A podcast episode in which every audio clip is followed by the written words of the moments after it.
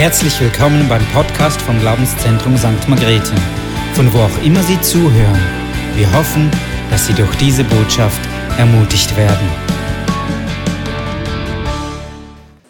Wow, seid ihr gespannt? Also so ein Gebet ist, ja, ist mit Überraschungen verbunden. Aber es kommt gut. Ich freue mich mega, mega hier zu sein und ich möchte dich willkommen heißen hier bei unserem Wochenende, wo es über die Geistesgaben geht. Und heute ist das Thema Heilung und Wunder. Und ich möchte zu Beginn mit einer kleinen, aber feinen Geschichte starten aus der Bibel, aus dem Alten Testament. Und zwar steht im zweiten Könige in Kapitel 13, 20 bis 21, kurz nachdem Elisa gestorben ist, ein großer Prophet, steht Folgendes geschrieben. Dann starb Elisa und wurde begraben. Jedes Jahr im Frühjahr fielen Räuber aus Moab ins Land rein. Einmal, als einige Israeliten gerade einen Mann begruben, sahen sie eine solche Räuberbande. Da warfen sie den Leichnam hastig ins Elisas Grab. Doch sobald der Leichnam die Gebeine Elisas, Elisas berührte, erwachte der Tote wieder zum Leben und sprang auf die Füße. Also Elisa war tot und dann haben sie einen toten Mann zu dem ins Grab geworfen und dann ist er wieder aufgesprungen. Also Elisa hat als toter Mann Kraftwirkung Gottes erlebt. Also er, er war ja tot, darum äh, war er nicht wirklich lebend, als er es erlebt hat, aber ich möchte gar nicht genau auf die Geschichte eingehen, aber diese Geschichte zeigt uns, dass unser Gott Wege hat, die nicht mit unserem Verstand zu erklären sind. Unser Gott ist so groß und allmächtig, dass er wirken kann, wie er will, weil wir haben einen allmächtigen Gott, dem alles unterstellt ist. Und diese Erwartung wollen wir heute haben dass Gott wirkt, dass Gott Wunder tut, dass Gott Heilung schenkt, dass er mit dieser Kraftwirkung unter uns wirkt. Unserem Gott ist alles möglich und wir sind abhängig von diesem Gott. Nichts, was heute Abend passiert, ist möglich aus uns heraus, sondern wir sind abhängig von diesem Gott, der das schenkt. Ich möchte zuerst auf die Geistesgabe der Wunder eingehen. Wenn Wunder geschehen, passieren Dinge, die wir nicht erklären können. Also ein Wunder ist etwas, das außerhalb von, vom menschlichen Verständnis ist. Also zum Beispiel die Speisung von diesen 5000 Menschen mit diesen zwei Fischen und fünf Broten das ist nicht etwas, das wir jetzt dem McDonald's-Chef erklären könnten und sagen können, hey, das ist so und so gegangen, sondern das war ein Wunder, das Gott getan hat. Die Frage, die sich stellt, wer hat diese Macht, Dinge zu tun, die außerhalb von diesem abnormalen Rahmen fallen? Und das ist Jesus. Jesus hat gesagt, mir ist alle Macht gegeben im Himmel wie auch auf Erden. Jesus hatte und hat eine Vollmacht, eine Autorität. Es gab nichts, das nicht unter seiner Autorität stand. Jesus war der Big Boss. Du bist wahrscheinlich irgendwo angestellt, hast einen Arbeitsplatz und dein Chef, wenn er etwas sagt, dann gilt das. Das muss für dich als Angestellter nicht unbedingt Sinn machen. Oder du musst auch nicht unbedingt einverstanden sein damit. Wenn der Boss etwas sagt, dann wird das ausgeführt, weil du unter seiner Autorität stehst. Und das Gleiche ist mit Jesus. Alles steht unter seiner Autorität. Alles steht unter seiner Vollmacht. Sogar die Naturgewalten müssen Jesus gehorchen. Wir kennen alle die Geschichte. Jesus hat gesagt, hey, seid still. Und der Sturm legte sich. Ein Wunder. Warum? Weil Jesus Autorität hatte, weil er Vollmacht hatte. Als Jesus gepredigt hatte, hat er in Vollmacht gepredigt. Jesus war nicht einfach ein großer Prophet, wo irgendwie weise Worte geredet hat, sondern wenn Jesus aufgetreten ist, haben die Leute gemerkt, hey, da ist eine Autorität hier. Alles muss ihm gehorchen, wenn er etwas sagt. Vollmacht muss gegeben sein. Jeder Bevollmächtigte handelt im Auftrag einer höheren Macht. Vollmacht hat immer mit Sendung durch eine höhere Autorität zu tun. Sie ist an diese gebunden. Also ohne ordentliche Berufung oder Sendung, Bevollmächtigung, ist jede Vollmacht nichtig. Es braucht diese Quelle, diese Bevollmächtigung von einer höheren Macht. Und Jesus ist diese Quelle von dieser geistlichen Vollmacht. Ohne Jesus könnten wir niemals irgendwie auf die Straße gehen und sagen, so jetzt habe ich Lust mal irgendwie ein paar Heilungen da auszuteilen, sondern Jesus ist die Quelle von Autorität, von geistlicher Vollmacht. Im neuen Bund gibt es keine Christen, die nicht eine Vollmacht haben, denn der Heilige Geist hat in uns Wohnen genommen. Es ist Jesus derjenige, der Autorität in einer Berufung freisetzt. Aber wir, wenn du an Jesus glaubst, hat der Heilige Geist in uns Wohnung eingenommen. Das ist das, was wir auch ähm, gehört haben von dieser Auferstehungskraft. Hey, der Heilige Geist, diese Kraft, diese Vollmacht lebt in uns. Aber immer in Abhängigkeit von Jesus.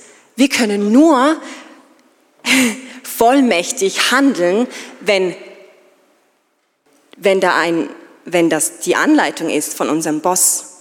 Also wir müssen diesem Willen von Jesus laufen. Wir müssen dieses, diese Connection darf nie fehlen, weil sonst haben wir wieder, ähm, sind wir nicht an dieser Quelle von dieser Autorität angebunden. Selbst durch die Bevollmächtigung kommt die Autorität von Jesus allein. Wunder sind Geschehnisse, die wir mit unserem Verstand nicht erklären können. Und Wunder zeigen uns, dass Gott eine andere Realität haben, wie wir oft. Unsere Realität besteht oft von dem, was wir sehen. Das, was für unser irdisches Auge, sichtbar ist, das ist oft unsere Realität. Und Wunder zeigen uns, dass Gott außerhalb von dieser Realität ist. Gott hat eine andere Wirklichkeit vor sich. Gott ist außerhalb von Raum und Zeit. Gott ist nicht gebunden an Naturgesetze. Er steht über dem. Hey, unser Gott, Gott ist vollmächtig, hat Autorität über alles. Glaubst du das? Das ist schon krass. Gottes Realität ist höher als unsere. Unser Gott ist nicht abhängig von, so muss das ablaufen, weil das ist normal, sondern Gott ist nicht an eine Normalität gebunden. Und darum ist es so wichtig, dass wir sagen, hey, wir, wir legen all unsere Vorstellungen ab und lassen unseren Gott wirken. Denn er hat so viel, mehr, so viel mehr Macht und Möglichkeiten, wie wir uns nur vorstellen können. Die Frage, die ich mir noch manchmal stelle, ist, nach welcher Realität leben wir? Lebe ich nach meiner Realität, nach dem, was ich sehe, oder lebe ich nach der Wirklichkeit Gottes? Leben wir nach dem, was wir sehen, oder leben wir in Gottes Realität? Wisst ihr, was Glaube bedeutet? Im Hebräer 11, Vers 1 wird das so gut beschrieben, nämlich es gibt eine Definition dort. Es steht, der Glaube ist eine Wirklichkeit dessen, was man hofft, ein Überzeugtsein von Dingen, die man nicht sieht. Also wisst ihr, unser Glaube ist gar nicht erklärbar mit, mit sichtbaren Dingen. Wenn unser Glaube nur das wäre, was mit dem menschlichen Verstand erklärbar ist,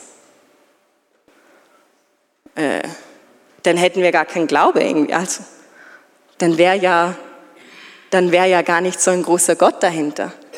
Aber wir glauben an Sachen, die für uns hier noch nicht sichtbar sind. Aber wir wissen, dass Gott eine andere Wirklichkeit hat. Leben wir nach dem, was wir sehen, oder führen wir ein Leben im Geist und im Glauben? Und wisst ihr, das ist ein Spannungsfeld. Und solange wir auf dieser Erde sind, wird es ein Spannungsfeld bleiben. Denn einerseits wissen wir von diesem großen Gott und von seiner Wirklichkeit und gleichzeitig sind wir noch in dieser gefallenen Welt, wo wir immer in diesem Spannungsfeld sein werden, von, von dem Übernatürlichen, das wir schon teils erleben und andererseits Sachen, die wir noch nicht sehen und trotzdem daran glauben. Das ist ein Spannungsfeld, das mich manchmal herausfordert. Aber deswegen sollten wir nicht dieses Spannungsfeld auflösen. Nur weil wir gewisse Sachen nicht sehen, heißt es nicht, dass es nicht die Wirklichkeit ist. Aber wir wollen ausharren im Glauben, dass Gott Dinge tun kann, die nicht mit unserem Verstand erfassbar sind. Dieses Spannungsfeld haben wir auch im Thema der Heilung. Im Römer 8, Vers 23 steht geschrieben, aber auch wir selbst, denen Gott bereits jetzt seinen Geist als Anfang des neuen Lebens gegeben hat, seufzen in unserem Inneren. Denn wir warten voller Sehnsucht darauf, dass Gott uns als seine Kinder zu sich nimmt und auch unseren Körper von aller Vergänglichkeit befreit. Manchmal erleben wir Heilung und manchmal erleben wir keine Heilung. Und das ist ein Spannungsfeld, in dem wir drin sind. Und ein Spannungsfeld, das wir nicht auflösen dürfen. Wir dürfen jetzt schon auf dieser Erde Heilung erleben, weil es ist, sind Zeichen von dem, was Jesus am Kreuz getan hat. Jesus auch, ist auch für Krankheiten ge gestorben, aber manchmal erleben wir Heilung und manchmal nicht.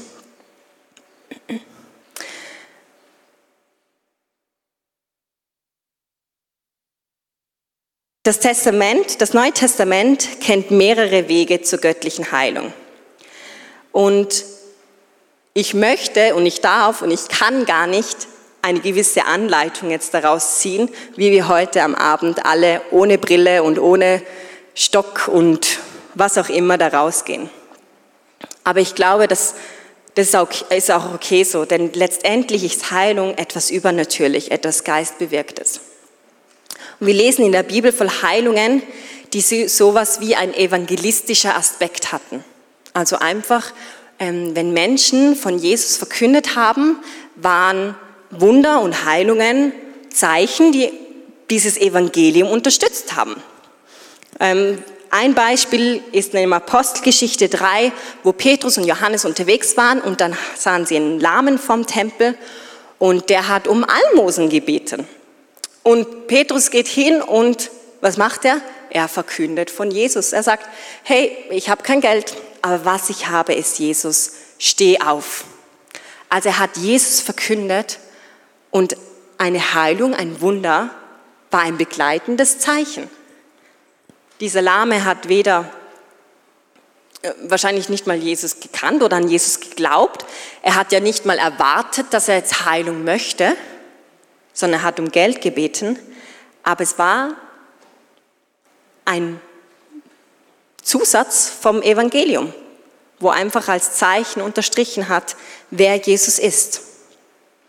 Es gibt viele verschiedene Arten von Heilungen. Und deswegen ist auch bei der Geistesgaben im 1. Korinther, wo die Geistesgaben aufgezählt werden, wird die Geistesgaben Gaben der Heilungen nicht in Einzahl, sondern in Plural aufgezählt. Es steht dort geschrieben, die Geistesgaben von Heilungen. Das heißt, es gibt nicht eine Geistesgabe, sondern anscheinend mehrere. Und Gott wirkt, wie er wirken will. Es ist letztendlich immer ein Geschenk. Es ist seine Gabe.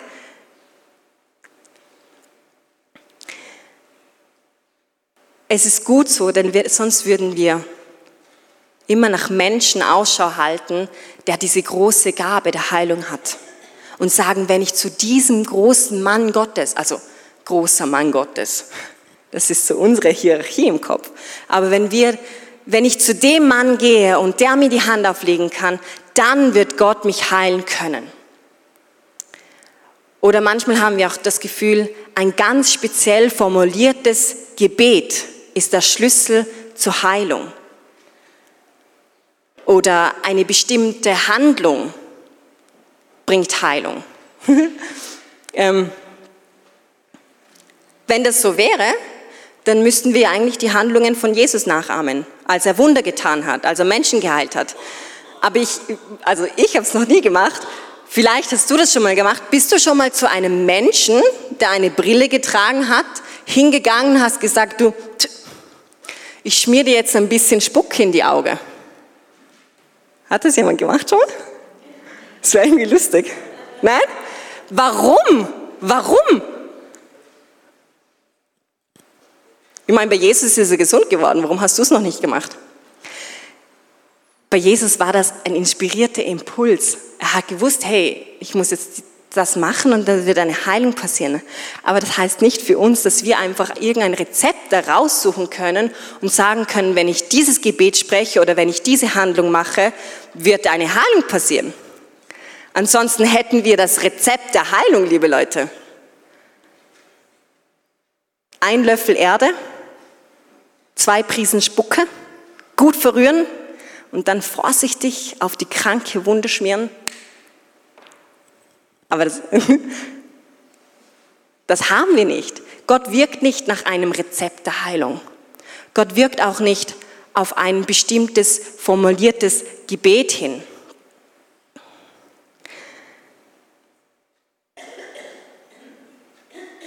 Das Gebet ist kein magisches Mittel, eine Formel, das wir auswendig lernen können, sondern der allmächtige Herr ist derjenige, der wirkt. Nicht dein schön formuliertes Gebet. Und das, äh, das demütigt uns wieder mal. Hey, wir sind sowas von abhängig von Gott. Ohne Gott können wir nichts tun.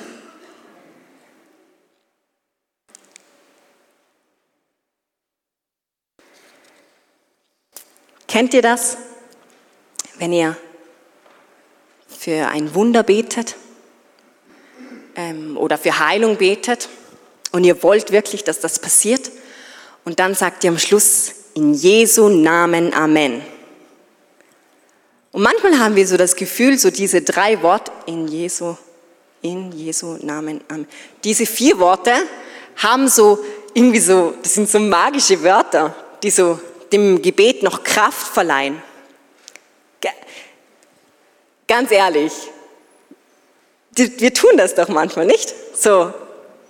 Und ich vermute, dass das davon kommt, dass ja auch wir aufgefordert werden, im Namen von Jesus für etwas zu beten, für etwas zu bitten.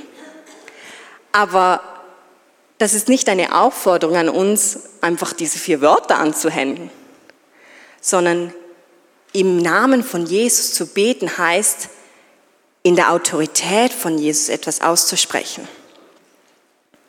Also gehen wir doch weg von diesen, diesen magischen vier Wörtern, also ihr dürft die Wörter ja trotzdem aussprechen, aber sagt das so, wie ihr es meint, nämlich, hey, in der Autorität von Jesus spreche ich jetzt diese Heilung aus.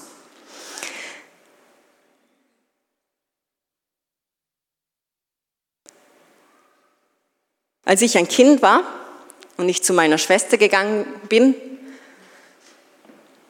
und ich gesagt habe, ich will jetzt das Spielzeug haben, also manchmal hat sie mir es trotzdem gegeben, aber manchmal hat sie es mir auch nicht gegeben.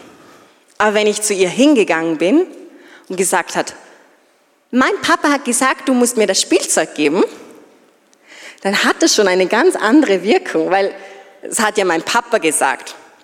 Also oft ist es noch so gewesen, dass es abgecheckt hat, ob das der Papa wirklich gesagt hat. Aber wenn der Papa wirklich dieses, das gesagt hat, dann hat es Wirkung. Und das ist das Gleiche wie mit Jesus. Wenn wir im Namen Jesus beten, heißt das, dass wir in der Autorität von Jesus beten. Und ich habe am Anfang gesagt, hey, ja, wir sind Bevollmächtigte, aber Bevollmächtigte, die im Auftrag von Jesus, als Jesus unseren Boss, im Geist gehen sollen.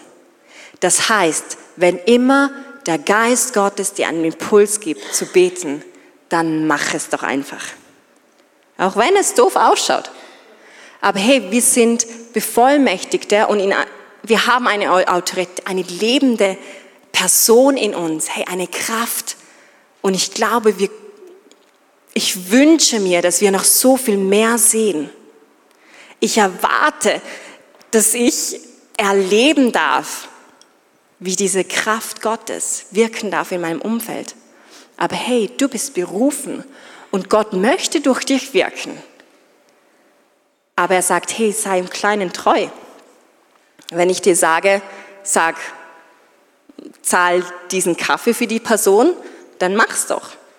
Es fängt im Kleinen an. Er wird dir nicht als erster Auftrag geben, du wirst hunderte Menschen aus dem Rollstuhl auferstehen lassen, sondern machen wir doch kleine Schritte im Geist und leben wir in dieser Autorität von Jesus.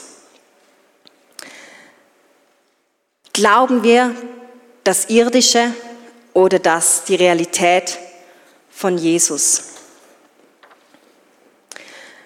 Wir werden nach ein Lied singen und dann noch eine Gebetszeit machen. Ähm, aber vor dieser Gebetszeit möchte ich noch kurz auf etwas anderes eingehen. Kennt ihr diese Sätze, ich muss doch einfach noch ein bisschen mehr glauben und dann passiert das Wunder? Oder ja, der ist krank, weil der hat halt zu wenig geglaubt.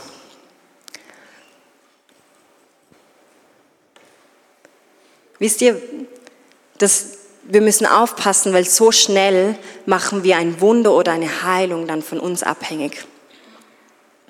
Aber in dieser Apostelgeschichte, ähm, als der Lahme geheilt wurde, hat Petrus die Menschen zurechtgewiesen und hat gesagt, habt ihr das Gefühl, der Lahme kann gehen wegen meiner Frömmigkeit, weil ich so krass bin? Und dann hat er gesagt, hey, der Glaube von Jesus hat gewirkt und hat gemacht, dass er wieder gehen kann. Er weist darauf hin, Petrus sagt, hey, das ist nicht mal meine eigene Glaubensanstrengung, sondern der Glaube von Jesus hat bewirkt, dass dieser Mann wieder gehen kann.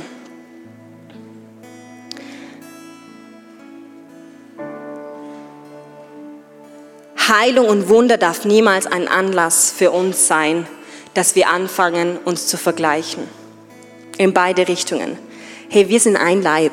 Schau dich mal kurz um. Wir sind eine Familie. Und ein Wunder und eine Heilung darf niemals ein Anlass zu, zu sein, dass wir anfangen zu sagen, ja, der ist jetzt nicht geheilt worden, weil der hat vielleicht noch Sünde in seinem Leben. Hören wir doch auf mit den Gedanken. Oder bei mir ist jetzt das Wunder passiert, weil ich halt ein krasserer Christ bin. Wisst ihr, wir stehen alle auf dem gleichen Boden, wir sind alle im gleichen Boot, wir haben alle nötig, zu diesem Kreuz hinzuschauen und auf Jesus zu schauen und zu sagen, hey, du hast es vollbracht. Nur durch dich, durch deinen Geist passieren solche Sachen.